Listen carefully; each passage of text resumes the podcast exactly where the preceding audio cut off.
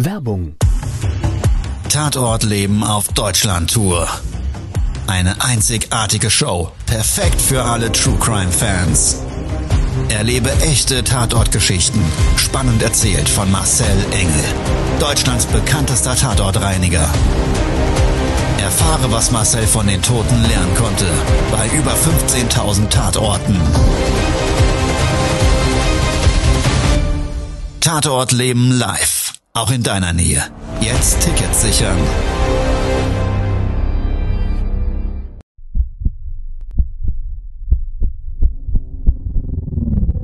Todesursache. Der Podcast mit Tatortreiniger Marcel Engel. Es wird immer mal wieder in meinem Podcast vorkommen, dass wir sehr tief in das Geschehen eintauchen. Ich werde offen darüber sprechen. Damit meine ich, dass Flüssigkeiten wie Blut als Element das kleinste Problem sein wird. Ich freue mich, wenn ich euch auf eine Gedankenreise entführen darf in meine Welt des Tatortreinigens. Todesursache. Der Podcast mit Marcel Engel. Hallo und herzlich willkommen. Schön, dass du eingeschaltet hast, Zeit und Lust hast, mit mir gemeinsam jetzt in meine Welt des Tatortreinigens einzusteigen. Tatorte des Lebens. Und genau um das Thema geht es heute, nämlich um Handlungsunfähigkeit. Ich glaube, es kann jedem passieren. Der Rucksack des Lebens mit den Problemen, die sich daraus vielleicht ergeben können, wird immer voller gepackt. Und irgendwann brichst du unter der Last zusammen. Du wirst handlungsunfähig. Und genau so einen unfassbaren Fall durfte ich als Tatortreiniger begleiten und möchte jetzt gemeinsam mit dir in genau diese Geschichte eintauchen. Das ist ein Auszug aus meinem Bühnenprogramm, der Toten andere Glücksfälle. Und ich glaube, gerade diese Geschichten des Lebens sind es, die unsere Sichtweise so positiv beeinflussen können. Aber Lass dich mal überraschen, was jetzt kommt.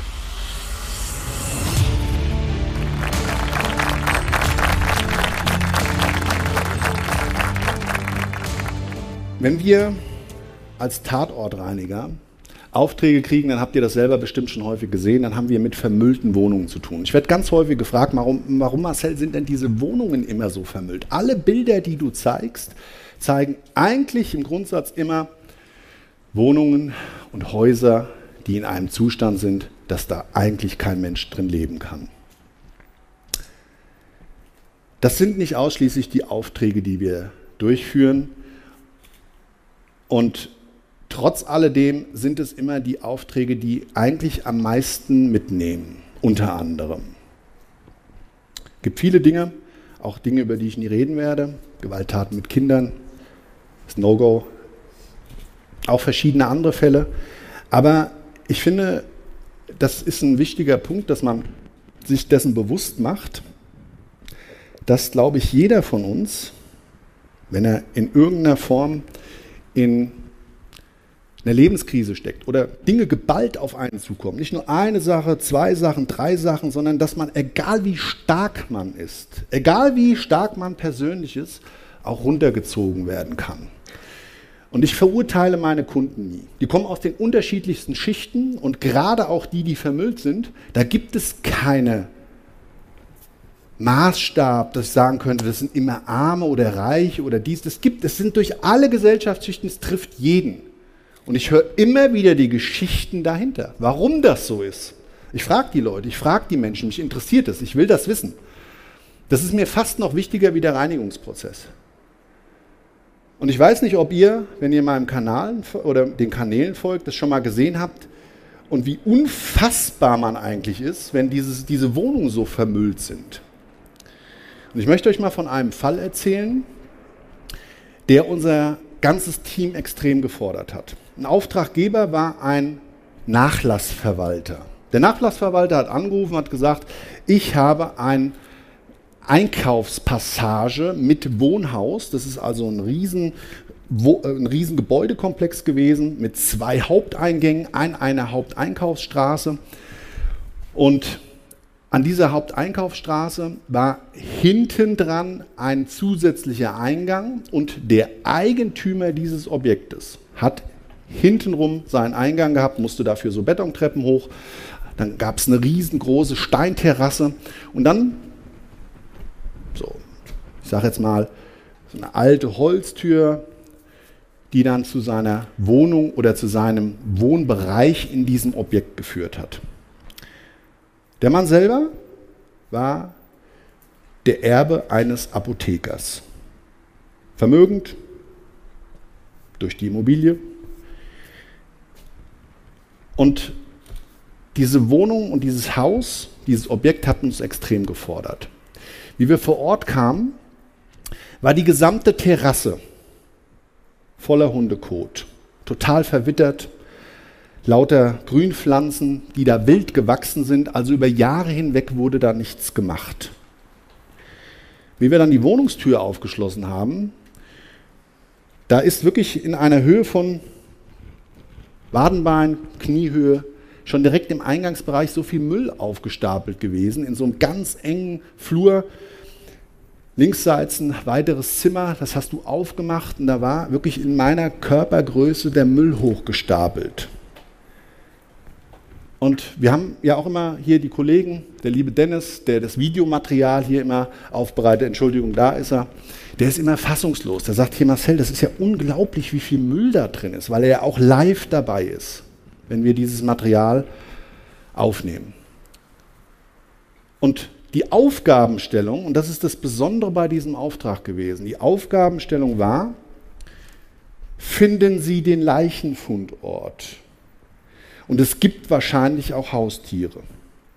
Das ist natürlich extrem herausfordernd, weil, ich drücke mich mal so aus, wenn man in fremder Umgebung ist, kennt ihr bestimmt, mach mal irgendwo im Keller das Licht aus, dann tastet es sich so durch und die Lichtverhältnisse waren da ähnlich.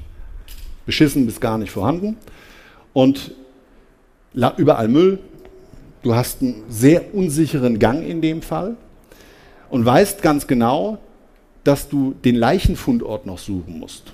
Gut, bist nicht alleine, alles gut, braucht keine Angst haben, aber es ist trotzdem extrem unangenehm. Es fordert viel mehr, wie es sonst fordert bei Aufträgen. Wir sind dann reingelaufen oder in dieses Haus reingegangen, durch diesen Flur durch. Und die Müllberge, die haben sich immer weiter aufgetürmt. Also im Grundsatz war alles so sehr bedeckt, dass man nicht mehr aufrecht über den Müll laufen konnte.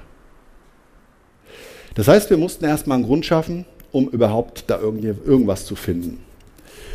Da hatten wir uns noch gefragt, also irgendwo muss der Mann ja auch in der Zeit gelebt haben. Es waren 25 Räume. 25 Räume waren voll mit Müll.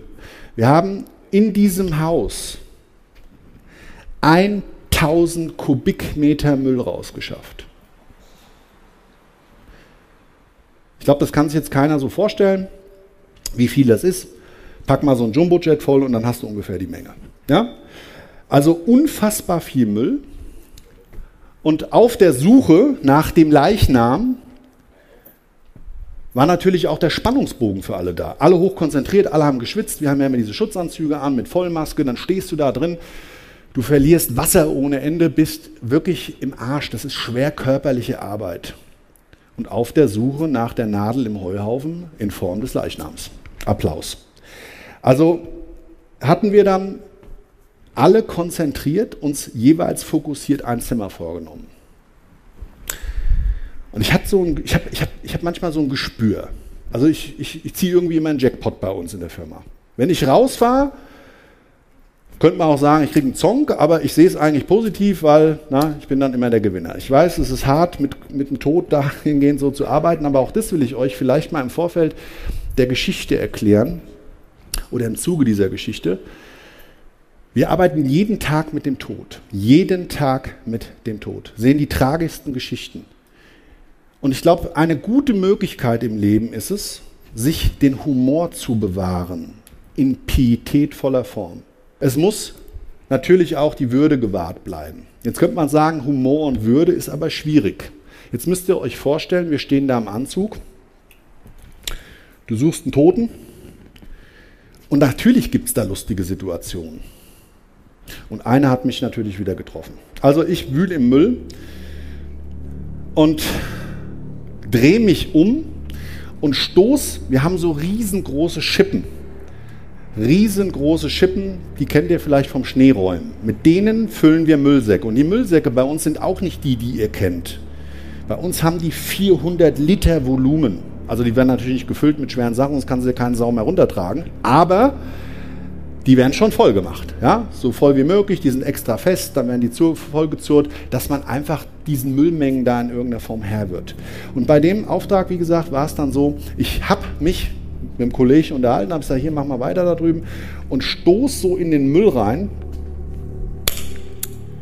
und stoß in ein Rattennest.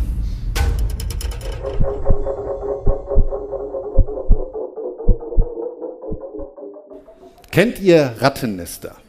Soll ich sie euch mal live umschreiben? So, also die Ratte, die gemeine deutsche Ratte, groß wie ein Bernardiner, kämpft um ihr Überleben, weil da sind natürlich auch richtig Jungen drin. So, also, die hüppen raus, die kreischen, die piepsen, die machen, die tun. Die Armen haben ja eigentlich nur Todesangst, wollen nur überleben, ja? Passt dann trotzdem nicht unbedingt ins Tagesprogramm.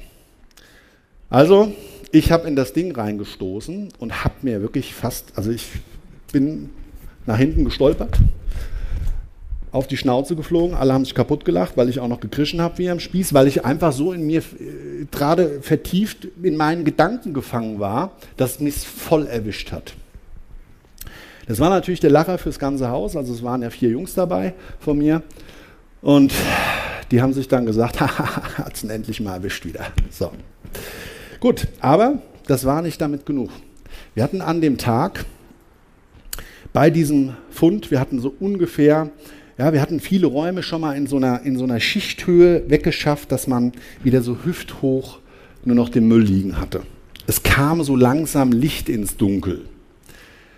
Und es war in diesem Augenblick ein Polstermöbel zu erkennen. So, ich war da dran und oftmals der Liegeort ist natürlich Bett, Toilette oder aber die Couch.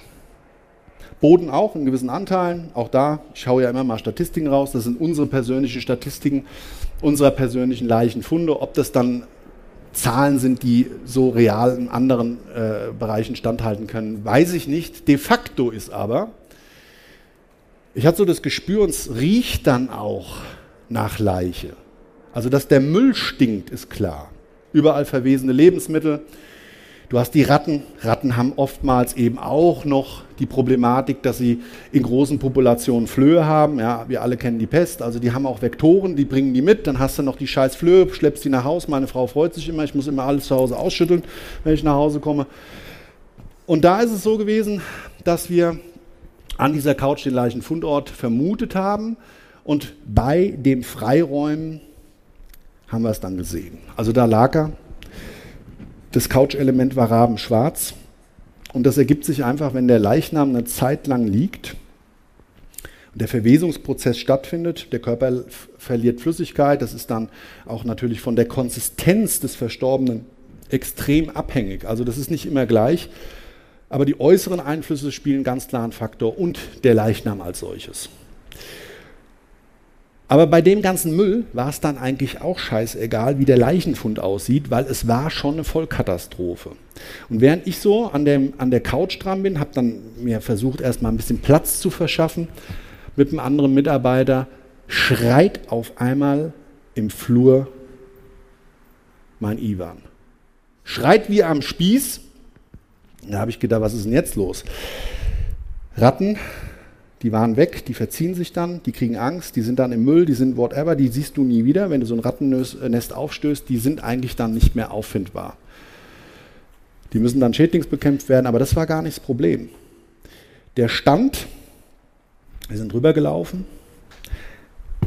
mit beiden Beinen, auf einem Hund. Der Hund tot. Du konntest alles erkennen und das war auch schon wieder so eine Nummer, da haben wir uns gesagt, alles klar, also viel härter geht es jetzt wieder nicht. Wir haben im Zuge dieser Leichenberäumung noch weitere vier Tierkadaver gefunden von Hunden, über 15 Katzen, alle tot. Und wie wir im Nachgang erfahren haben, hat sich der letzte Überlebende, dieser Schäferhund, noch so lang wie möglich von seinem Herrchen ernährt.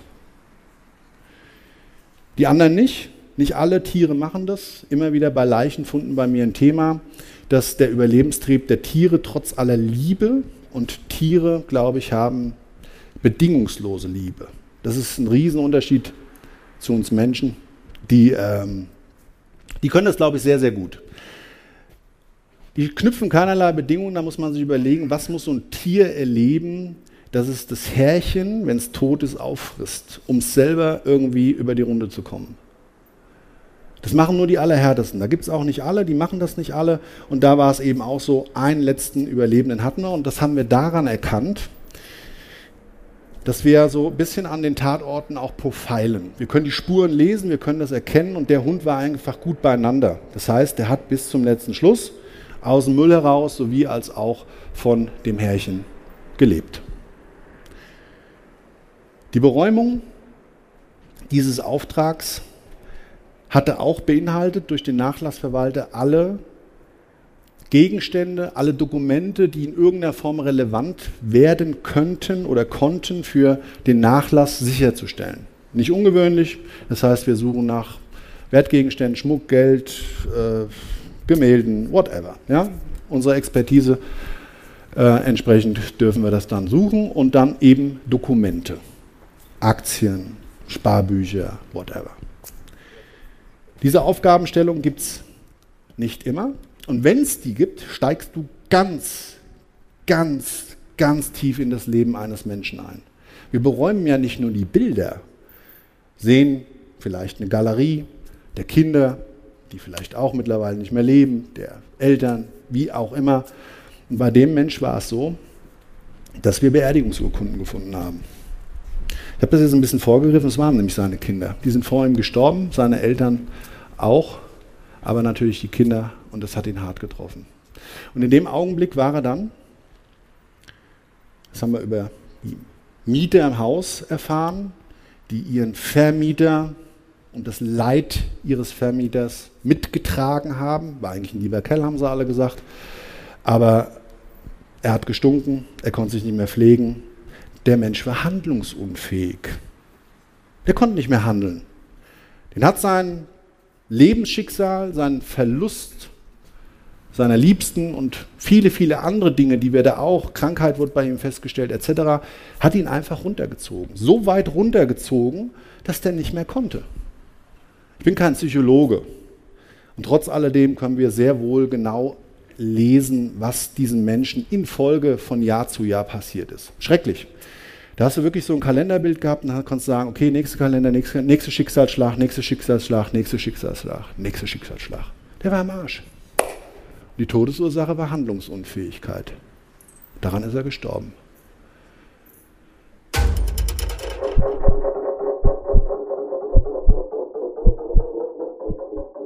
Vier Mann, drei Wochen Arbeit, 1000 Kubikmeter Müll, etliche Tierkadaver und ein Mensch, der die 20 Jahre, die er für diesen Zustand dieser Vermüllung gebraucht hat, daran gestorben ist, dass ihn seine Lebensschicksale handlungsunfähig gemacht haben. Der konnte nicht mehr. Der konnte sich selber irgendwann später nicht mehr selber sogar sauber halten und ist dann an seinem Krankheitsbild an Organversagen gestorben. Also man vermutet es zumindest, Obduktionen in so einem Fall, wenn die Leichname extrem verwest sind, sind schwierig. Und auch an der Stelle muss ich sagen, wir erfahren nicht immer alles. Aber wenn eins klar und sicher ist, bei Tausenden von Aufträgen habe ich Menschen gesehen, die wirklich, weil sie handlungsunfähig geworden sind in ihrem Leben, eigentlich schlimmer gestorben sind wie jedes Tier im Schlachthof. Und das ist auch schon grausam genug.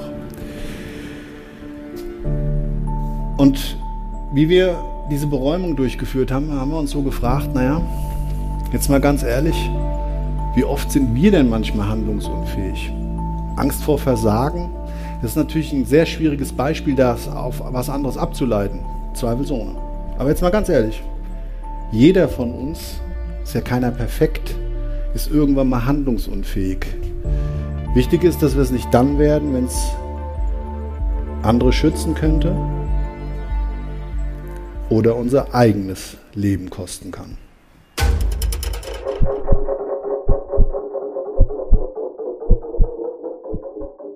Ein Tatortleben, der Handlungsunfähigkeit aufweist. Und wenn wir mal ganz tief in uns reinblicken, klar, wir haben nicht für alles einen Plan und natürlich können wir auch nicht alles das, was vielleicht im Leben irgendwann mal auf uns zukommt, ja, im Vorfeld schon üben oder uns darauf vorbereiten. Aber Fakt ist, wir müssen entscheidungsfähig sein. Das heißt, es gibt nicht irgendwann dieses Gedankenkarussell richtig oder falsch und du wippst hin und her. Und genau das ist es nämlich, was dich handlungsunfähig macht. Du musst irgendwann in Eigenverantwortung eine Entscheidung für dich und vielleicht manchmal sogar für andere treffen.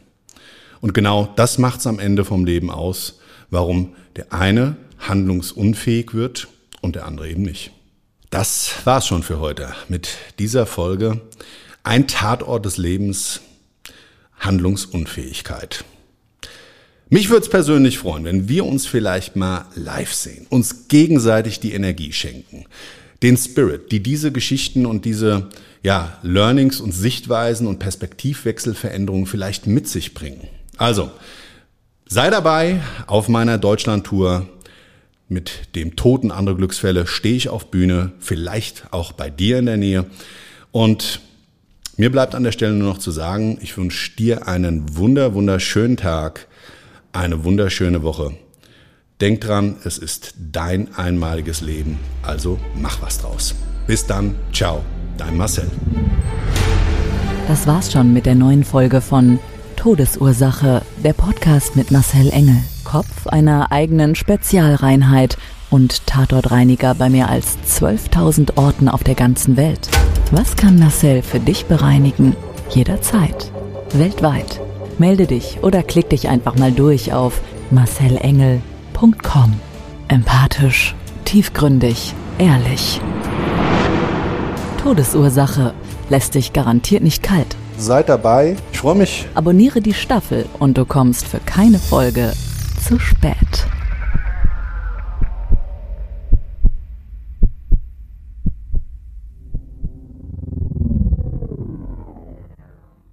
Mobbing findet überall statt. In der Schule, am Arbeitsplatz, innerhalb der Familie und im Internet. Erfahren Sie in dem Kompaktbuch Ausgemobbt, wie Sie sich gegen Mobbing wehren und künftig vermeiden, zum Mobbingopfer zu werden.